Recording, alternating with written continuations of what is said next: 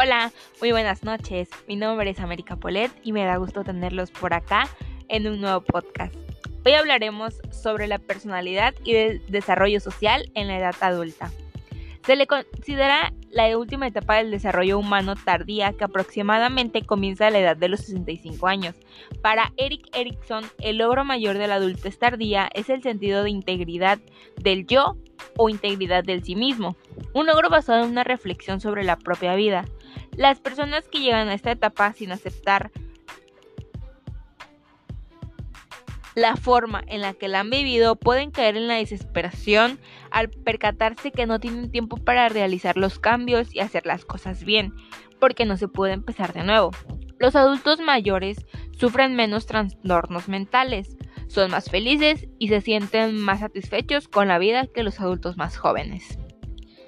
Hablando sobre los cambios físicos, algunos de estos cambios físicos que podemos observar en la vejez son la pérdida de textura y la elasticidad de la piel, adelgazamiento y encanecimiento total del cabello, pérdida de la masa muscular y ósea, pérdida dental y problemas de encías, problemas de visión y propensión a la osteoporosis.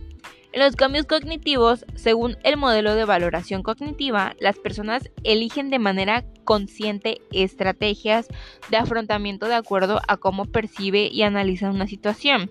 La memoria sensorial, la semántica y la procedimental parecen ser casi tan eficaces en los adultos mayores como en los adultos más jóvenes. La capacidad de la memoria de trabajo y la capacidad para recordar eventos recientes o la información aprendida hace poco por lo regular son menos eficientes. El afrontamiento enfocado en el problema implica el uso de estrategias instrumentales u orientadas a la acción para eliminar, controlar o mejorar una condición estresante. Por lo general, este tipo de afrontamiento predomina cuando la persona ve una oportunidad realista de cambiar la situación. El afrontamiento enfocado en la emoción se dirige a sentirse mejor. Controla la respuesta emocional a una situación estresante para aliviar su efecto físico o psicológico. Es probable que este tipo de afrontamiento predomine cuando la persona concluye que poco a poco nada puede hacerse para modificar la situación. Una persona mayor que vive con su familia está más estimulada, es más alegre y más dinámica que aquella que vive sola o está internada en un asilo o en una residencia para mayores. De hecho, las personas mayores que viven solas son las más las más alteradas y que más sufren y las que están más expuestas a enfermedades como la depresión y a los síntomas neuróticos.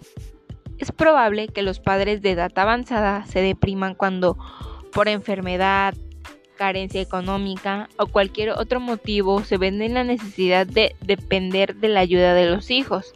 La dependencia puede ser desmoralizante, pues los padres no desean ser una carga para los hijos ni agotar los recursos de estos. Los padres también pueden deprimirse si, si se sienten que sus hijos no los cuidan. Es importante que las personas de edad avanzada cuenten por lo menos con un amigo, ya que esto les permitirá no perder contacto con la sociedad y ajustarse mejor a los cambios sufridos por la pérdida del rol laboral. Aquellos que tienen un círculo activo de amigos son más felices y saludables, realizan más actividades en grupo y mantienen relaciones que los ayudan a amortiguar el impacto del estrés en la salud física y mental. Las personas que pueden confiar sus sentimientos y pensamientos y pueden hablar acerca de sus preocupaciones y sufrimientos con amigos enfrentan mejor los cambios y las crisis del envejecimiento. La intimidad es otro beneficio importante de la amistad para las personas de edad avanzada, que necesitan sentirse valorados y creídos a pesar de las pérdidas físicas o de otro tipo. El declive sexual es consecuencia de un proceso biológico pero también es cierto que es una construcción sociocultural, ya que no es bien aceptado que los adultos tardíos expresen su sexualidad de lo que lleva a reprimirla, para no ser objeto de críticas o bromas.